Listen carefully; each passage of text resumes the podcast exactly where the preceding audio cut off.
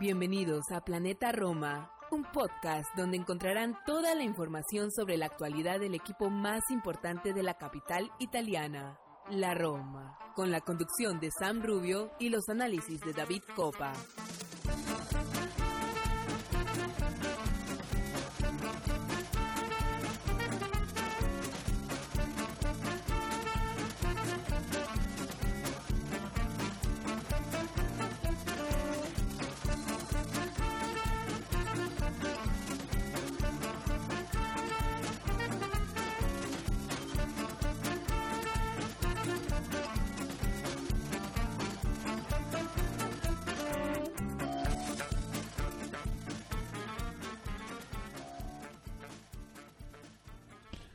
Hola, ¿qué tal? Y bienvenidos a un episodio más de Planeta Roma Podcast, eh, programa número 195, a solamente unos días de una cita con la historia, una cita con la historia que, que pesa muchísimo, no solo por, por el partido en sí, mm, ya vamos a estar hablando adelante en, el en lo de adelante en el partido, tenemos algunos invitados, dicho sea de paso, por suerte, hoy me tocó estar nuevamente solo, pero bueno, tengo un par de invitados de de lujo, amigos de la casa, que nos estarán dando un poco de su opinión sobre el partido del próximo miércoles en Budapest. Vamos a estar hablando también, como es obligatorio, el partido contra la Fiorentina este fin de semana. José Mourinho, el equipo, el 11 que podemos ver eh, en, en uno de los programas que nos queda por delante, como estamos grabando, eh, en la noche de este, de este sábado eh, 27 de mayo. Y luego vamos a estar grabando el lunes con un programa también especial, vamos a hacer una previa, en fin, se viene muchísimo por delante, así que vamos a una pequeña pausa para ir directamente ah, al punto, al grano de este episodio número 195 de Planeta Roma Podcast.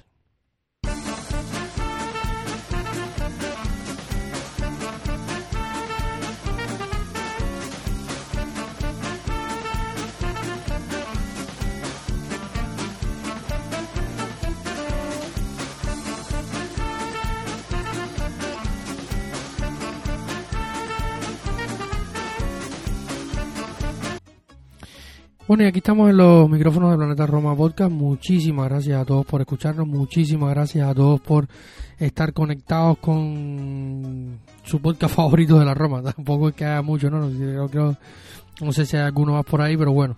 Eh, gracias por estar conectados acá con Planeta Roma Podcast. Eh, un programa más, número 195. Estamos a, a nada de los números redondos de llegar a las 200 emisiones de, de este podcast que podrán parecer pocas, pero son muchas. Y sobre todo desde el esfuerzo que, y las ganas que le ponemos desde acá para mm, semanalmente poder llevar a ustedes un programa o, más programas. A veces tenemos el deseo de que, de que fuera quizás como una de esas radios que hay tantas en la capital italiana, hablar diariamente de, de- nuestro equipo, de las actualizaciones diarias, de, de las situaciones, porque como siempre digo, la Roma es uno de estos clubes de los que, más contenido genera diariamente eh, y siempre hay algo que hablar, siempre hay algo que debatir y, también un poco en torno al, de, la, de la Serie A, que hay muchísimo de qué hablar, tres equipos eh, de la Serie A finalistas, se han enfrentado dos en esta jornada, en el Fiorentina Roma de la jornada 37 en el Artemio Franchi, que es partido que vamos a estar comentando, analizando y porque de ahí se derivan algunas cuestiones. Y nada, vamos a estar hablando alrededor de unos 45 minutos en este programa sobre lo que se viene. Como les decía al inicio, también tenemos un programa especial. eh, esperemos que se pueda grabar sin contratiempos. Eh, cruzo los dedos, toco madera. Un poco de esa escaramancía que de los romanos, pero bueno, esperemos que se pueda grabar. Mm, Tenemos pensado hacer un programa dedicado a, la- a- todas las finales europeas de la Roma, que no son muchas, por suerte caben en un podcast. Hablamos de la final de Copa de Ferias, la final de Champions, la final de la también de la Copa de Europa, Copa la, la- el torneo predecesor a la Europa League y la final de, de, Tirana de la temporada. O sea, de esos cuatro finales vamos a estar hablando. También esperamos tener algunos invitados acá para el próximo episodio que vendría siendo el número 196. Pero bueno, volviendo al número 195. y agradeciéndoles una vez más toda la sintonía. Gracias muchas a todos nuestros Patreons, eh, sobre todo a, que son los que nos dan un poco de, ese empujón anímico y, más allá para poder eh, seguir estando acá. Eh, recuerden que si quieren ser Patreon de la Roma, de Planeta Roma, perdón, simplemente tienen que entrar en patreon.com slash planeta Roma y ahí encontrarán las diferentes opciones de suscripción para convertirse en un eh, suscriptor de pago y apoyar directamente a nuestro proyecto para que siga existiendo, para poder seguir creando algo de contenido, para eh, que este proyecto en general de Planeta de Planeta Roma pueda seguir adelante con nuestra web, con nuestro podcast. Eh, en fin, muchísimas gracias a todos nuestros Patreon. Recuerden también que está la cábala eh, en el último los últimos Patreon que entraron entraron previo al partido sobre todo Nelson y Fran eh, Diego por ahí también entraron junto antes del partido de, vuelta en Alemania contra el Leverkusen y ya vimos el resultado cuál fue por suerte estamos hablando de, de que la cábala existe siempre que un Patreon nuevo se suscriba a nuestra a nuestro a, Planeta Roma y el partido siguiente, la Roma al menos no pierde. Así que eso sin duda es un buen augurio. Como siempre se lo digo a todos, se pueden suscribir. También ahora Patreon está teniendo una nueva oferta que te puedes suscribir por una semana gratis, puedes ver el contenido que creamos, las opciones y tal, y, luego eh, decidir hacerse permanente o no. Así que nada, eh, todos invitados a convertirse en planeta en Patreon de Planeta Roma. A todos los demás, muchísimas gracias porque también ustedes son eh, parte importante de que este proyecto viva. Como siempre digo, es un, Planeta Roma es hecho por tifosi para los tifosi romanistas, siempre desde la perspectiva de un hincha, con tratando de ser lo más coherente eh, posible para analizar siempre lo que nos deja la Roma y sobre todo eh, poder tener una visión eh, parcial pero lo más justa posible de lo que pasa en torno al club y lo que pasa en el campo. Eh, ya entrando directamente en el meollo de, lo que nos invita hoy a conversar de la Roma, como siempre. Hoy, este sábado, 27 mm, de, mayo, como les decía, estoy grabando el sábado 27 de mayo, ya casi a unos minutos de entrar en el en el domingo 28, solamente a cuatro días de la final de Budapest. Eh, no sé ustedes, si pueden, por favor, me digan en los comentarios cómo están, cómo están viviendo estos largos días de ansiedad. Eh, yo estoy bastante nervioso, tengo que reconocerlo, muy nervioso y con mucho miedo. Y sobre todo por lo que puede ser en clave negativa y lo que se puede derivar. Pero bueno, ya de eso tendremos tiempo a hablar y no vamos a, cargar el programa de sensaciones negativas. Y como les decía, sábado 27 de mayo, en el estadio Artemio Franchi de Florencia, la capital de, de, Toscana, se enfrentaron la Roma y la Fiorentina. Fiorentina, finalista de la Conference League, torneo que la Roma ganó la, temporada pasada, y la Roma, nuestra querida Roma, finalista de la Europa League.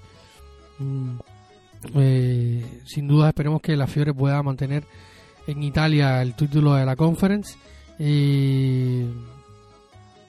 porque sería muy importante, claro, un triplete, pensar que la serie puede ser un triplete, pero es complicado, es complicado y no, y nota al pie. Yo pienso que, por ejemplo, la, temporada pasada, la conferencia, o, al menos la fase eliminatoria, me parece que fue bastante, un poco más dura, no, no bastante, pero sí más dura eh, que esta temporada, la fase eliminatoria. Me parece que el torneo en general tuvo un poco más de peso, por así decirlo, que, el de esta temporada.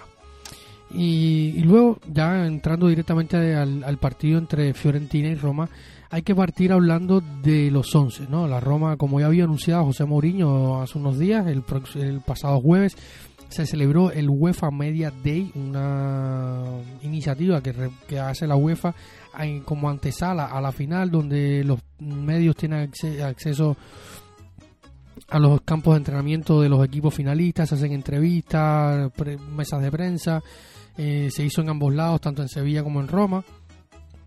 En la mesa de prensa que hizo José Mourinho en Trigoria, eh, ya anunciaba que iban a, que a Florencia iban a quedarse en, Roma muchos titulares. De hecho, no viajaron ni Paulo Dybala, que sabemos su condición, ahora vamos a conversar un poquito de él, eh, ni Lorenzo Pellegrini, ni Rui Patricio, eh, ni Nemanja Matic, ni los lesionados Catrop, en fin, muchos se quedaron en Roma para no agravar su situación o para preservarlo. Eh, sobre todo eh, Lorenzo Pellegrini, que estaba con algunos problemas, por precaución no viajó, Rui Patricio, que dicen, eh, ya habíamos tenido este debate en el grupo de Patreon, me lo preguntaba nuestro Irving Sainz, nuestro querido Irving Sainz, nuestro primer Patreon, nuestro primer, primer histórico Patreon de, de, esta, de esta locura que es Planeta Roma. Eh, nos, nos decía hace, algunos días, nos preguntaba hace algunos días que si más allá de la rotación que hacía José Mourinho, que le parecía un poco rara, con Miles Vilar en la puerta en el partido contra Boloña, se derivaba de algo. Y en los últimos días, o específicamente este propio sábado en la mañana, mientras escuchaba la radio eh, romana, Teleradio Estéreo, que es la emisora que más escucho porque es la menos tóxica de todo, porque hay mucha toxicidad en, las radios romanas, se critica mucho, se hace demasiado drama y a veces esto no es bueno porque influye un poco en, la, los pensamientos, en las ideas de, nosotros, los, hinchas y, y, sobre todo nos hace y, tomar perspectivas diferentes. Y eh, se decía ante la radio estéreo que al parecer Rui Patricio eh, tenía algún problema eh, o sea, alguna molestia y por eso decidió en estos últimos eh, fechas de la Serie decidió José Mourinho gestionarlo. No viajó a Boloña, y ahí jugó Manes Vilar y en la jornada 37 en, ante la Fiorentina, eh,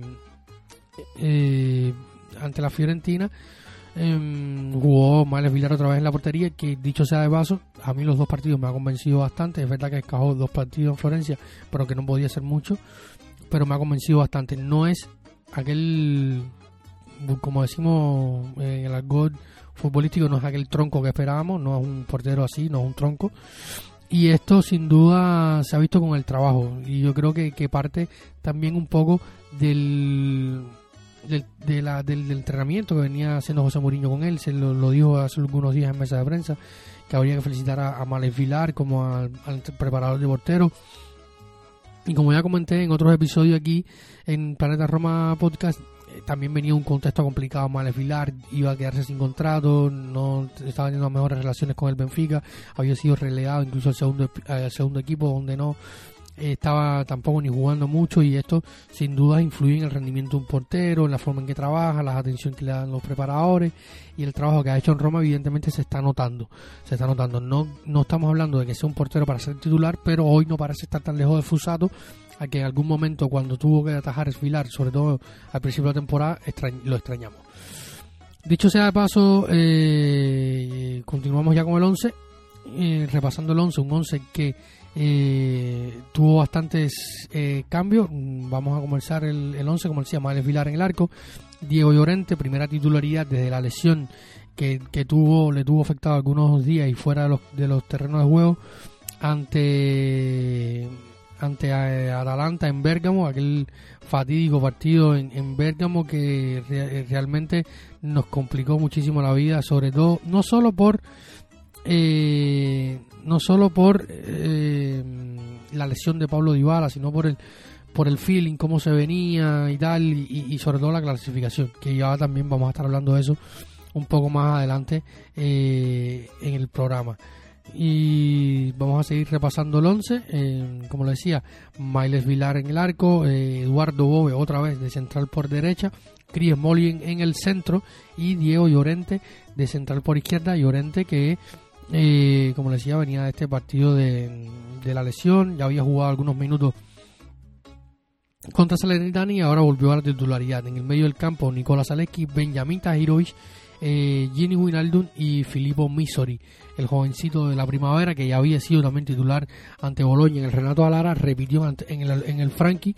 Eh, creo que el chico tiene, tiene condiciones, no, no, no, no han sido grandes partidos para, para él en cuanto a mostrarse ofensivamente y tal, sobre todo porque en, un partido como el, como el de este sábado tenía Cristiano Viray o Ricardo Saponara subiendo por esa, bar, por esa banda incluso Antonín Barak se dejaba caer por ahí. arriba Ola Solvagen, mm, que fue el asistente del gol, Estefan Alcharaui y, Andrea Velotti. Fueron, fue el 11 que puso José Mourinho en el campo, que hizo un primer tiempo muy bueno, un primer tiempo que la Roma sin duda pudo haber ganado, incluso tuvo oportunidades falladas que, que no, no terminaron en gol, pero que, que sí pudo dejar a la Roma eh, en una mejor condición. De hecho, eh, lo, si vemos los, los goles esperados al, final de la primera parte, la Roma terminó con 1.21 de, de, goles esperados eh, al final de la primera, la primera parte por, por 0.20 de la Fiorentina. Luego el global había terminado 1.24 por 2.50 que al final se tradujo en los dos goles que hace eh, la Fiore. A mí el primero me parece que hay una, una falta de mandrágora sobre el propio Misori que también estaba amonestado y bastante joven le, le pagó la, la inexperiencia al joven Filippo Misori. Pero se hizo un buen primer tiempo. A mí me gustaron mucho en el primer tiempo el propio Misori, Solvagen, el, el Charawi, que tuvo que salir según las informaciones que había hasta este sábado. Esperemos este domingo, ya cuando estén escuchando el podcast y si se conectaron a planetaroma.net o entraron en nuestras eh, en nuestras redes sociales, ya podrán ver una actualización de lo que ha sucedido con Estefan Charawi eh, el faraón salió al, intervalo del partido por algunas molestias y por preservarlo. Es lo que se dice Sky Sport. Luego veremos ya este mismo domingo a las 12 del día en Italia. La Roma volverá a los entrenamientos en Trigoria de cara a la final de Budapest. Eh, el equipo debe estar viajando el martes hacia Hungría. Y bueno, como le decía, buen primer tiempo. Me gustó lo de Solbakken en el primer tiempo. Me gustó lo, eh, un poco lo, del Charawi, que sin duda sería una gran preocupación para mí eh, y para todos los romanistas, que además de, no poder contar con, con Paulo Dybala, probablemente a, plenitud de condiciones, no poder hacerlo con uno de los hombres que más goles tiene dentro de la plantilla en esta temporada, sería una calamidad increíble. Luego está el partido de Andrea Velotti, que a mí me gustó bastante el partido de Andrea, que es un partido de mucho sacrificio, de atacar, de molestar, de correr. Eh, verdad que no ha hecho gol. Eh, Cerofolini en este caso le volvió a negar el gol a Andrea, que tuvo, lo tuvo cerca, pero la jugada del gol de la Roma en el primer tiempo parte de, de, Andrea, que de hecho y tristemente se ha convertido ya en el delantero o en que más partidos ha jugado con la Roma sin siquiera anotar un solo gol. 30 partidos estamos hablando, más de mil minutos para Andrea que jugó eh, los 90 minutos en el Artemio Franchi. Por el resto, segunda mitad, el equipo se, dedicó un poco a gestionar el partido, a defender ese 1-0, pero ante una Fiorentina que tiene un calendario más favorable, porque si bien en cuanto a lo que se viene por delante, porque ya venían de jugar entre semanas un grandísimo partido ante el Inter, que no, no ganaron por, por la marísima puntería Luka Jovic, que el, gol que no hizo en el Olímpico contra el Inter se lo hizo a, una Roma eh, bastante alternativa en el Artemio Franchi. Y habían hecho un gran partido la Fiore de, entre semana ante un Inter que está en un momento de forma espectacular con un Lautaro Martínez on fire. Y y luego se presentaron en este partido sabiendo que era importante sumar y que tienen la final eh, de la Conference League al final de la temporada, la final de la, de la Europa League no, se juega faltando una jornada dentro de la dicho sea de paso, Spezia Roma, Roma Spezia, última fecha, que la Roma puede ser juez y parte en el, en el descenso porque la especie se está salvando en este momento por un punto sobre Gela Verona que tendrá que visitar en la última fecha. o creo que visita o, recibe, no, no estoy muy seguro, eh, al, al, Milan. Eh, sí, visita al Milan, visita al Milan en San Siro. Mm, antes tiene que jugar, tiene que enfrentar al Empoli en, el momento que estamos grabando este este episodio no se efectúa el partido y eh, venía con esa con esa tranquilidad de que podía perder un poco más, eh, ponerle más gas al partido. La Fiera teniendo en cuenta de que la final todavía le quedan algunos partidos de, en teoría de su partido de la próxima fecha que tienen que enfrentar a, al Sassuolo estaba programado inicialmente para el domingo muy probablemente se lo adelanten al viernes para que puedan tener algunos días más de descanso para enfrentar al, al West Ham United de Gianluca Escamaca. Y dicho sea esto, vamos a, a, intentar eh, ver lo que, lo que puede pasar en cuanto a 11, ¿no? En cuanto a 11, lo que puede pasar eh, la Roma o lo que puede planear José Mourinho eh, el, próximo miércoles. Pero antes de ir a, ver lo que podemos hacer el próximo miércoles, vamos a contar, tenemos nuestro primer invitado, Adrián Soria, amigo de, de, la casa, un gran seguidor del calcho, que nos ha querido dejar su opinión del partido, de la final, que estaremos escuchando, eh, que estaremos viendo, dicho perdón, eh, el próximo el próximo miércoles. Así que bienvenido Adrián, muchísimas gracias por acceder una vez más a dejarnos tu opinión aquí en Planeta Roma Podcast. Hola amigos de Planeta Roma, ¿qué tal?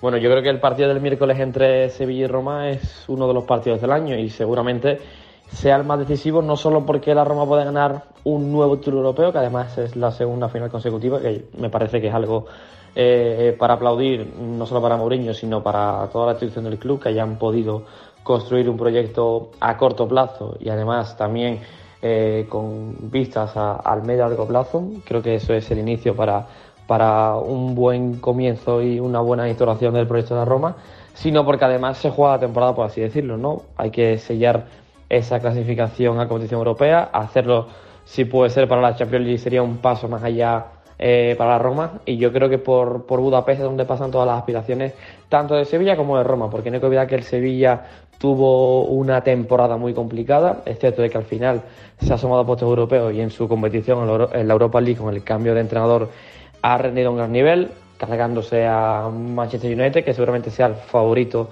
fuese el favorito para, para levantar la Europa League y también a la Juventus, que aunque en Serie A eh, ahora no esté clasificada en puestos europeos, hay que tener en cuenta de que se ha enfrentado a esa sanción y si no, sería segundo en el campeonato italiano.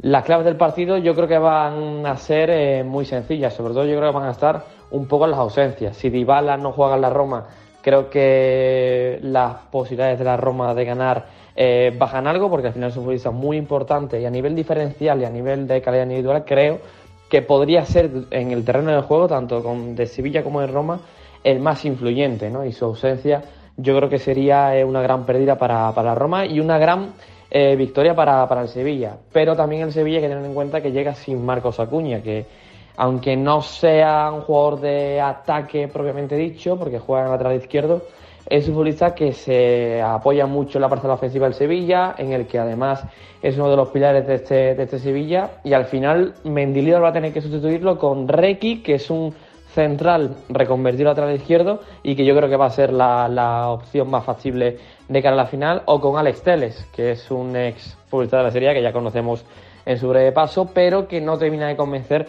a nivel defensivo. Así que yo creo que ahí la Roma también tiene un buen punto a favor con la ausencia de, Marcos Acuña.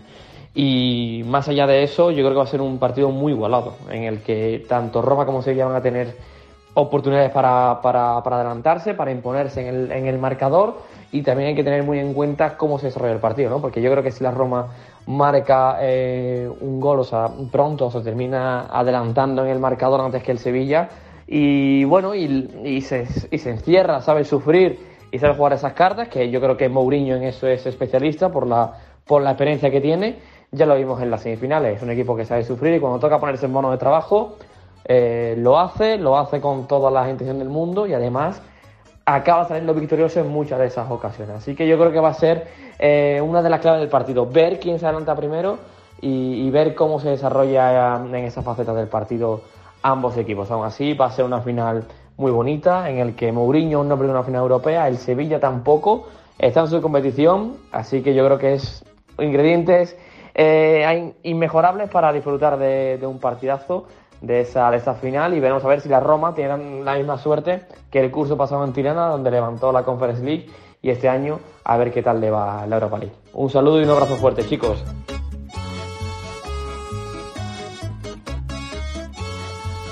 Muchísimas gracias Adrián Soria, scout, periodista deportivo que eh, estuvo trabajando en Diario AS, en, el Desmarque. Muchísimas gracias Adrián una vez más por acercarte acá a Planeta Roma Podcast para comentarnos un poco cómo es la final. Y ahí yo muy, muy, muy, de acuerdo con, con Adrián, eh, sobre todo eh, cuando hablamos de, de esto que se viene, ¿no? que, que es el ingrediente principal.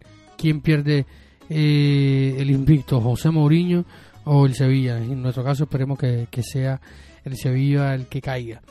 Y ya comentando propiamente sobre el 11, y por ejemplo nos preguntaban eh, en nuestra cuenta de, Twitter, nos preguntaban, nos dejaban varias preguntas.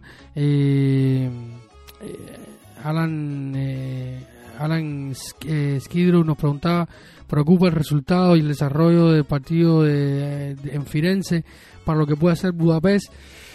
Eh, yo lo decía en Twitter, a mí me preocupa más sobre todo por las sensaciones y que siempre es bueno llegar a, estos momentos con una victoria, como la temporada pasada que llegamos con la victoria bajo el brazo y con el puesto eh, con una con el puesto ah, europeo ya bajo el brazo, sobre todo a Europa League, a esa final de Tirana.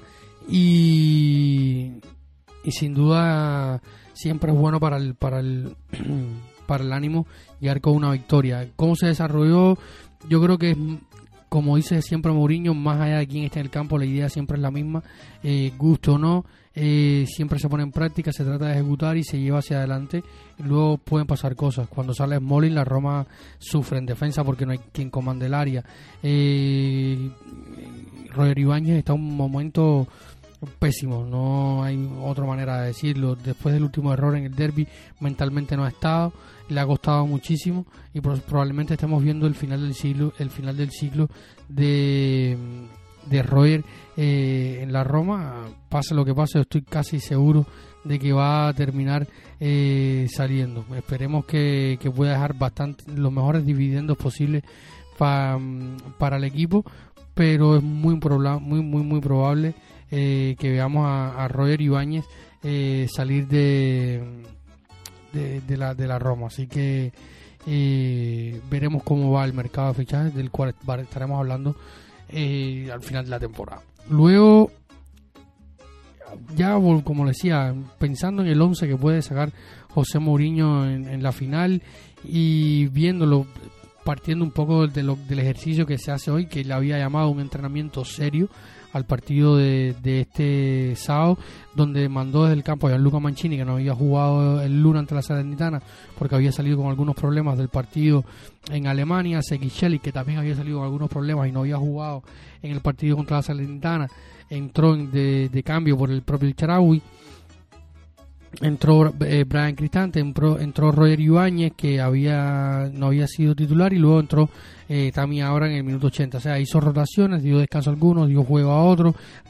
Eh, algunos buscaron eh, rodar, como Smolin y como Diego Llorente. Que, que, sin duda es uno de los puntos interrogativos en cuanto a quién puede ser titular en defensa en la final, ¿no? ¿Quién, quién puede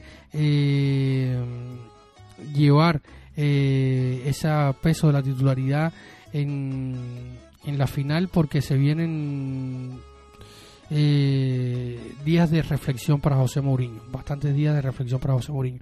Si me preguntan a mí hoy cuál sería la defensa titular de la Roma, Rui Patricio en el arco, yo digo que Mancini, eh, eh, Molin y Roy Ibáñez. Yo creo que se la va a jugar así, aunque le doy un gran por ciento de probabilidad de que Diego Llorente pueda ser titular. No me extrañaría. O sea, lo que, lo que quiero decir es que si Diego Llorente sale titular en la final en Budapest, no me extrañaría. Aunque creo que el brasileño sigue por delante en la final ante un rival que también este fin de semana perdió eh, en Liga, perdió ante Real Madrid con un doblete, perdieron en casa.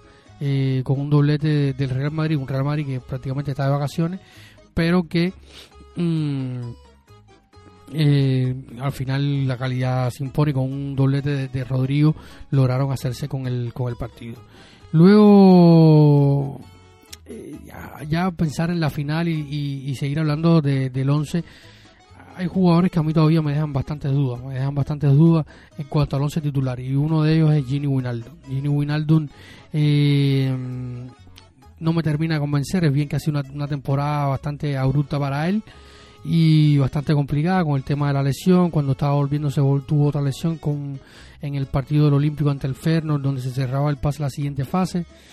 En fin, si me preguntan hoy el centro del campo, diría que los de siempre, Neymar Yamati y Brian Cristante no podrán faltar. En las bandas creo que van a estar, si está sano, si está sano por esto mismo que nos comentaba Adrián Soria hace unos minutos, eh, porque por las bandas del Sevilla quizás se pueda hacer un poco más de daño, eh, pudieran estar en ataque, eh, o sea, las bandas para mí, por un costado eh, Segi Shelik y por el otro costado Estefan El Charaui, dependiendo cómo esté y también un poco dependiendo de la situación de Pablo Dybala, porque también la entrada de Pablo Dybala en, o no en el 11 titular puede cambiar ciertas cosas, dejar al Charaui eh, en el banquillo para hacer un revulsivo, o también dependiendo de la condición de, Leonardo Espinalzola, que fue otro de los jugadores que no viajó a Firenze con el equipo y que estaba también teniendo algunos problemas eh, físico, salió con, del partido en Alemania con algunos problemas físicos y aún no ha habido actualizaciones. Dijo que dijo José Mourinho que, estaba menos mal eh, de, que hace otros días, pero tampoco fue arrojó mucha claridad. Eh, eh, entonces están las dudas por las por las bandas para mí, ¿no? Spinazzola o el Charawi, por un costado eh, Shelik o Zaleski. Yo creo que por, por si eh, Shelik está bien, me parece que va a partir de titular sobre, sobre Nicolás Zaleski porque también Zaleski es un hombre un poco comodín y que siendo una alternativa del ban, desde el banco podría ser un poco más explosivo eh, ante una defensa un poco más cansada. Pero para hablar también de la final y del partido que, que se viene, tenemos acá a otro invitado y amigo de la casa de, de, hace mucho tiempo, a José Rodríguez de, Soy Calcho, que nos va, a, nos va a estar comentando cómo ve esta final y cómo ve él el, partido eh, que se viene en estos, en estos días. Así que vamos a estar hablando y escuchando las consideraciones de nuestro querido colega José Rodríguez de Solcalcho. Muchísimas gracias José y cuéntanos cómo es este partido. ¿Qué tal? Muy buenas amigos de Planeta Roma. Pues la verdad es que me espero una final muy igualada. Me la espero igualada porque tenemos por un lado un Sevilla que no ha perdido ninguna final de la Europa League o Copa de la UEFA y también tenemos a una Roma de José Mourinho que tampoco ha perdido ninguna final. Entonces yo creo que van a ser dos equipos que además pues ya vienen con anteriormente una experiencia requerida. Por ejemplo, el Sevilla ha jugado muchas finales en los últimos años. Es el rey de esta competición. Además ha ganado un equipo como el Manchester United, que era el favorito, y a la Juventus. Entonces yo creo que vamos a ver pues a un Sevilla que hoy va a estar muy serio, va a estar muy fuerte, va a estar muy intenso, pero luego por otra parte creo que también vamos a ver una Roma a la altura de las circunstancias. La final del año pasado de la Conference League, yo creo que el Feyenoord era un gran equipo, sin embargo la Roma yo creo que aparte de hacerlo pequeño, demostró que es un equipo también preparado en lo mental y que ya con esa experiencia de la temporada pasada, creo que en esta Europa League incluso pueden hacerlo incluso mejor. Entonces yo creo que es una final que va a estar muy igualada y que se va a decidir pues o por errores o por jugadas a balón parado o por que alguna individualidad se le escape tanto al Sevilla como a la Roma. Luego creo que, bueno, creo que las claves del partido pueden estar pues sobre todo en la Roma la de aguantar, en aprovechar pues esos contragolpes que puedan tener.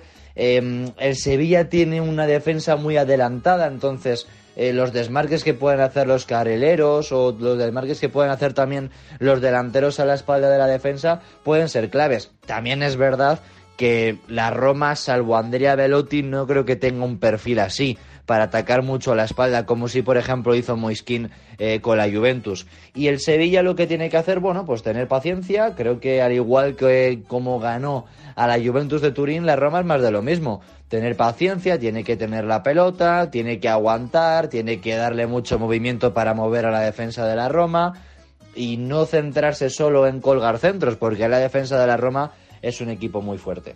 Y respecto a Dybala, bueno, creo que es un futbolista muy diferencial. Vamos a ver cómo está. Yo sí viera que está bien, mínimamente bien, sí que lo pondría titular. Pero si no, pues bueno, intentar aguantar 60 minutos y intentar llegar o con un marcador a favor o con un empate. Y ahí que pueda entrar Dybala. Creo que Mourinho lo ha hecho a la perfección en la Europa League viendo lo limitadísimo que estaba Pablo Dybala físicamente en la fase final. O sea, que juegue 20 minutos, que juegue media hora, que juegue 10 y encima los hace a tope, pues se ha notado un Dybala que ha marcado ahí las diferencias, pese a no estar bien, físicamente. Entonces, bueno, creo que, que entrar a los últimos minutos tampoco sería una mala noticia, pero es verdad que la Roma tendría que aguantar en el resto. Así que al igual que vosotros esperamos que tenga mucha suerte la Roma y que ojalá se proclame campeona y que podamos ver a José Mourinho levantando otra copa.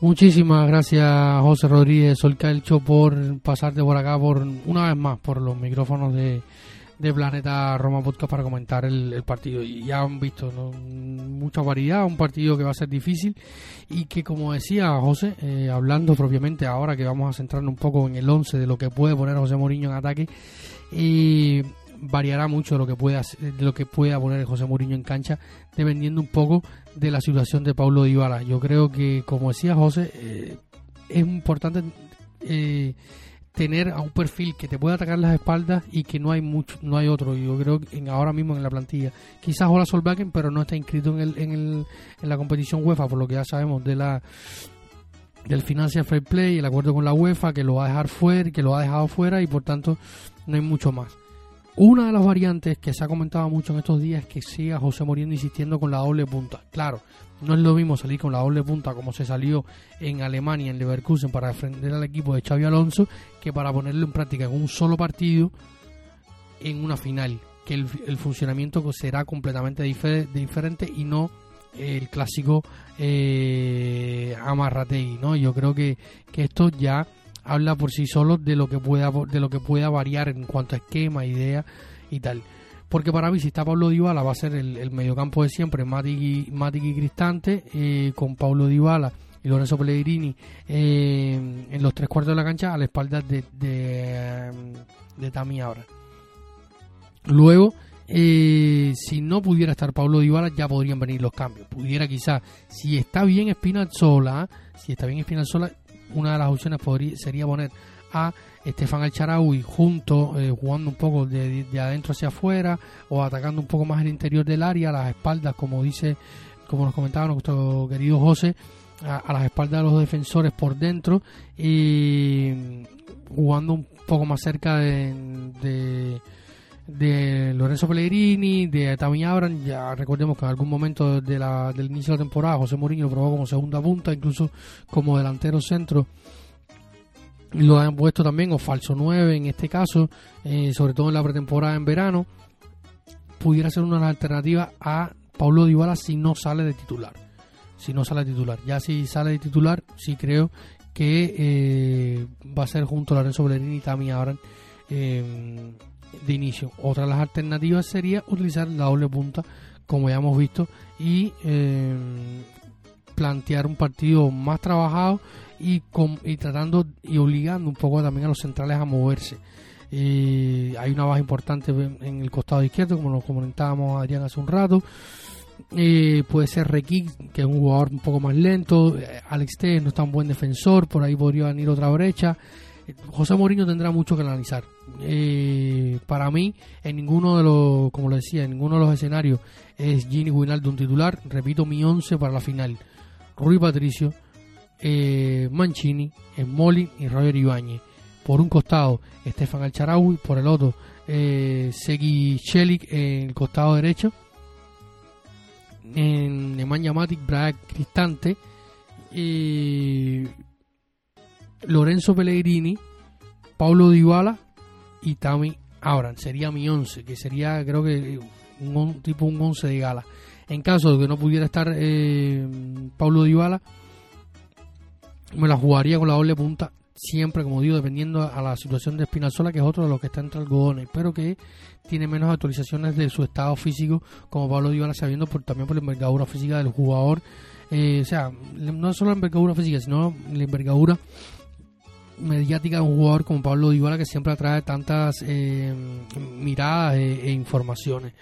Eh, dicho esto, mm, yo creo que va a ir por ahí el, el 11 del partido. Yo creo que va a ir por ahí el 11 del partido y, habrá que ver cómo lo va José Mourinho. Partiendo desde el banquillo con gente, me duele mucho dejar a un tipo como Eduardo Boe, que ha hecho una gran eliminatoria, sobre todo ante el Leverkusen, ha, ido creciendo partido a partido y me alegro muchísimo. Yo lo dije acá en este podcast, en algún momento nos, hicieron, nos hacían la pregunta en aquel momento sobre su llegada a Sassuolo o no, el intercambio por Fratesi, yo siempre tuve la duda, no solo por la calidad del jugador, sino por no estar primero que todo en la misma situación otra vez con el Sassuolo, de ver un jugador explotar y que luego tener que estar negociando incansablemente para poder hacernos con los servicios de un jugador que nosotros mismos hemos formado. Luego, en aquel momento cuando se me preguntaba, fue en los días cerca a los goles de Volpato y de Volpato contra las Gelas eh, Verona. Yo siempre dije que era un poco ventajista haré en ese momento, pero siempre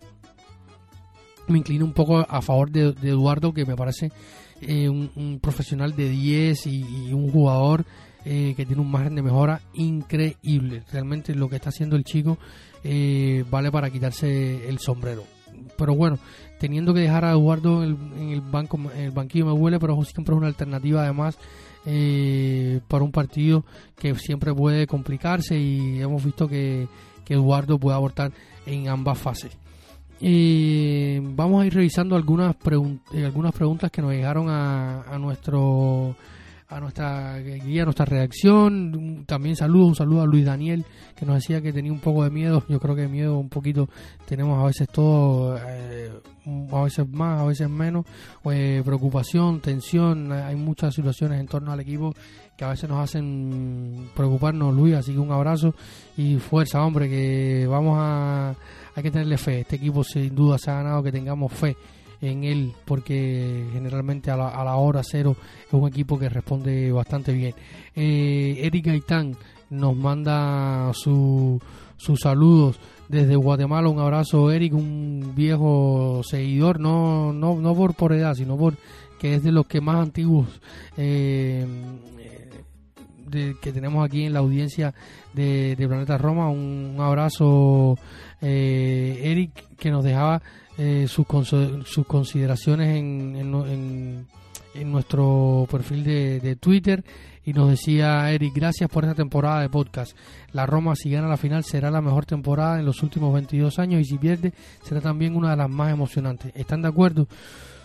Eric, sin duda, yo creo que, ha sido una de las temporadas más emocionantes, más tensas, más exigentes y, y, más, o sea, una, una temporada intensa. Yo creo que, que lo definiría así. Ha sido una temporada muy intensa y a mí me ha desgastado bastante realmente. No solo por, el, por, por llevar la web y el podcast y tal, sino ha sido extenuante realmente. Y para nosotros que estamos al lado acá, si se puede sentir así,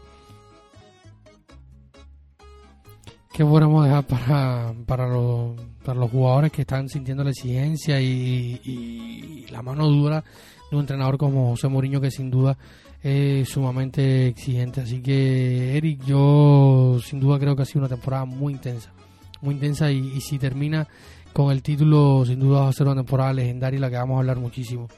Si termina de la peor manera, hay tela amigo mío, hay tela amigo mío porque se van a venir curvas, vamos a, tenemos un verano sumamente movido porque pueden cambiar muchas cosas.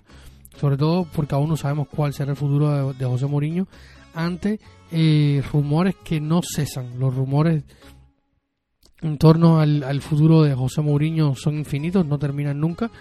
Así que todavía tendremos que esperar. Y para colmo de males, como decía al inicio, José Mourinho no estará en el, en el banquillo para el partido contra la Spezia en la última fecha de la temporada, jornada 38, lo que va a crear de todo, de todo, de todo. Va a haber, vamos a vivir un fin, un, eh, del, miércoles, del miércoles en adelante serán o días muy felices o una tormenta, un tsunami de, de, de basura y de millones de cuestiones que vamos a estar debatiendo en los próximos días, sin duda alguna.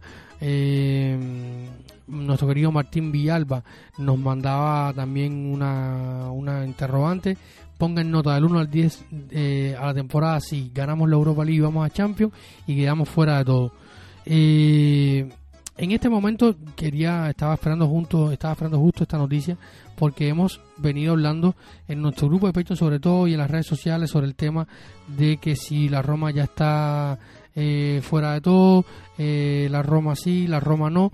les invito a que lean una nota que está en nuestra web, planetaroma.net, que eh, escribía hace unos días nuestro querido Alex Muría, al que le mandamos un gran saludo desde aquí, de nuestro podcast, que dice que la victoria del Inter eh, asegura la, participación europea de la Roma eh, de la temporada que viene. Hablamos de la, de la victoria que tuvo el Inter hace unos días eh, propiamente en Serie lo que le abre las puertas a la Roma de una competición europea. Porque viendo la tabla hoy, el octavo puesto es que ya ha jugado mm, que Torino que con una victoria en la última jornada llegaría hasta 56 puntos y Fiorentina eh, ganando el partido que le queda igual 56 puntos está luego el Monza que podría llegar a 58 puntos o sea que se cierran los siete primeros puestos eh, de la de la Serie A eh, la Roma puede tener una competición europea ahora ¿Cuál es la competición europea en la que podría estar la Roma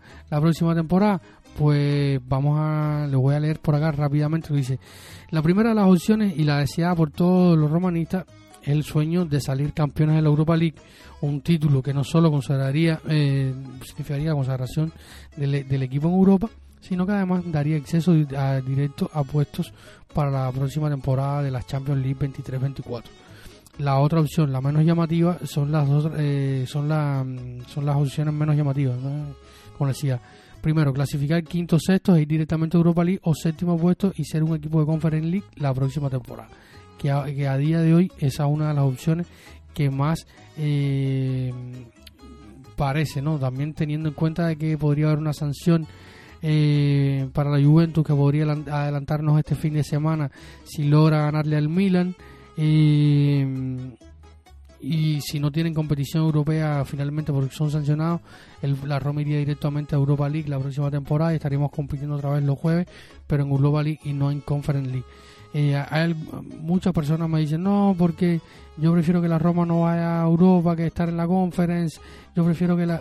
Yo sí siempre prefiero a la Roma en competición europea, en cualquiera que sea, Conference, eh, Europa League, eh, Champions o la que sea, porque siempre es una oportunidad más de ganar un torneo y además cierta exposición, un saldo positivo que entra, un saldo eh, que los que los freakings tienen que, que no que no que no sacar de su bolsillo, como siempre digo, llegaron en algún punto a estar promediando 11 millones de, dólares directamente sacados de su bolsillo para la manutención y, la, y que el club funcionara eh, de manera corriente. O sea, lo que estamos hablando de, de una barbaridad y se ha mejorado mucho, la, la economía está en crítico, eh, sobre todo por las deudas y las pérdidas, pero eh, esto no se puede, no, no, no puede significar eh, bajar la guardia, ni seguir adelante, ni seguir creciendo, porque todo lo que sea competición europea exposición, puntos ranking. Ahora el punto, los puntos ranking también tienen un peso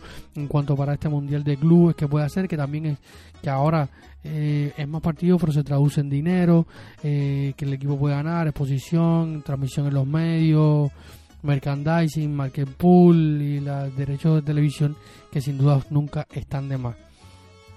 Luego está que la Roma, con la situación de Digital Beats, eh, muy probablemente tenga un sponsor nuevo y es mucho más difícil por un equipo que nada más compite en liga encontrarse un sponsor. Eh, y esto también implica porque Digital Beats hasta los últimos meses de esta de esta temporada ha estado pagando su manutención, eh, o sea, su manutención, no, su, acuerdo de sponsorización, que eran de más de unos 20 millones de euros. Eh, y sin duda, cuando ya no tienes eso, mm, estás mal, o sea, un ingreso menos que tienes y recargas los números en rojo aún más. Y por lo tanto yo sí creo que el equipo debe estar en competición europea. Por lo que tanto debemos estar tranquilos. La, nota la pueden encontrar en nuestra web.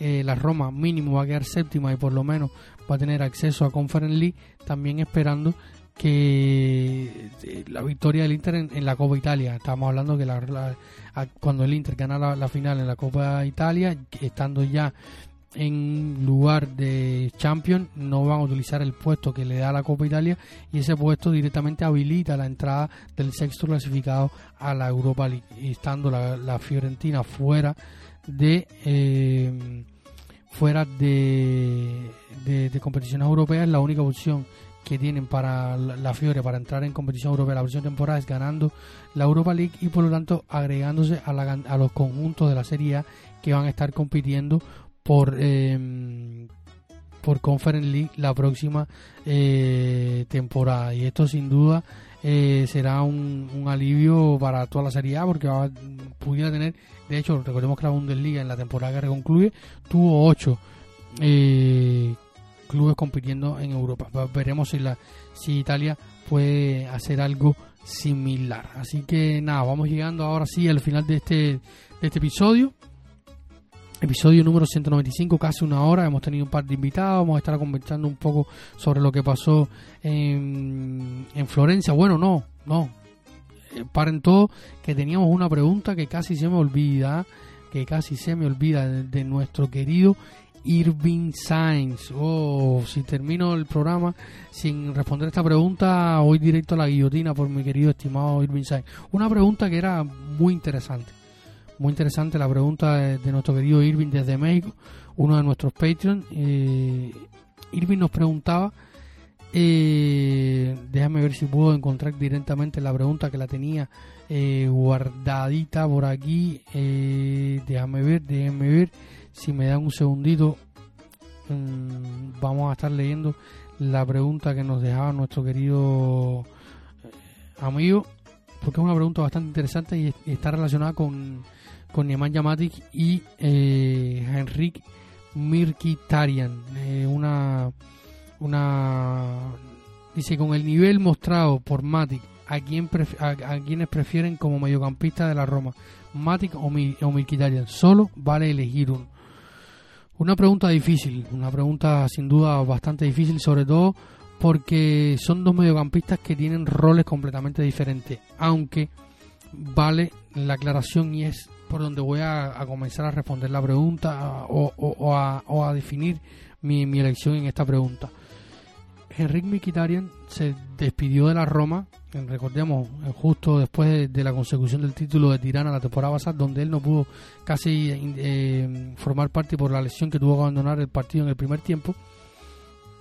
Henrik se fue siendo la Roma un mediocampista de jugando en la base, ¿no? Un mediocampista que está haciendo, jugando en el, en el, en el doble bribote, o, lo que juega hoy Mati junto a Cristante, pero eh, con un rol algo diferente, ¿no? Yo, eh, teniendo en cuenta esto, de que es un de que un mediocampista ofensivo, del primero que la primera versión que vimos de Mirquitarian en la Roma con Pablo Fonseca, y en los primeros inicios incluso con, con José Mourinho, para luego retroceder a la, a la, a la base para hacer dupla con, con, con Brian Cristante, eh, podemos decir que es mediocampista por mediocampista.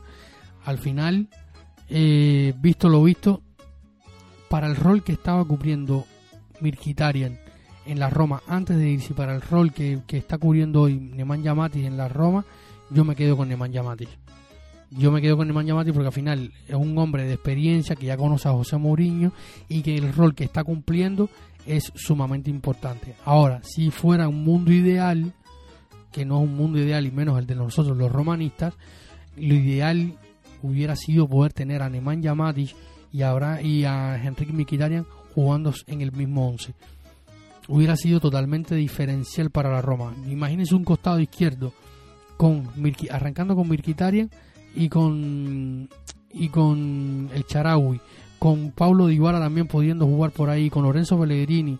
Eh, un equipazo que, probablemente hubiera tenido muchísimos menos problemas de cara a gol. Eh, aunque hay problemas de definición grandes que vamos a analizarlo aquí al final de temporada.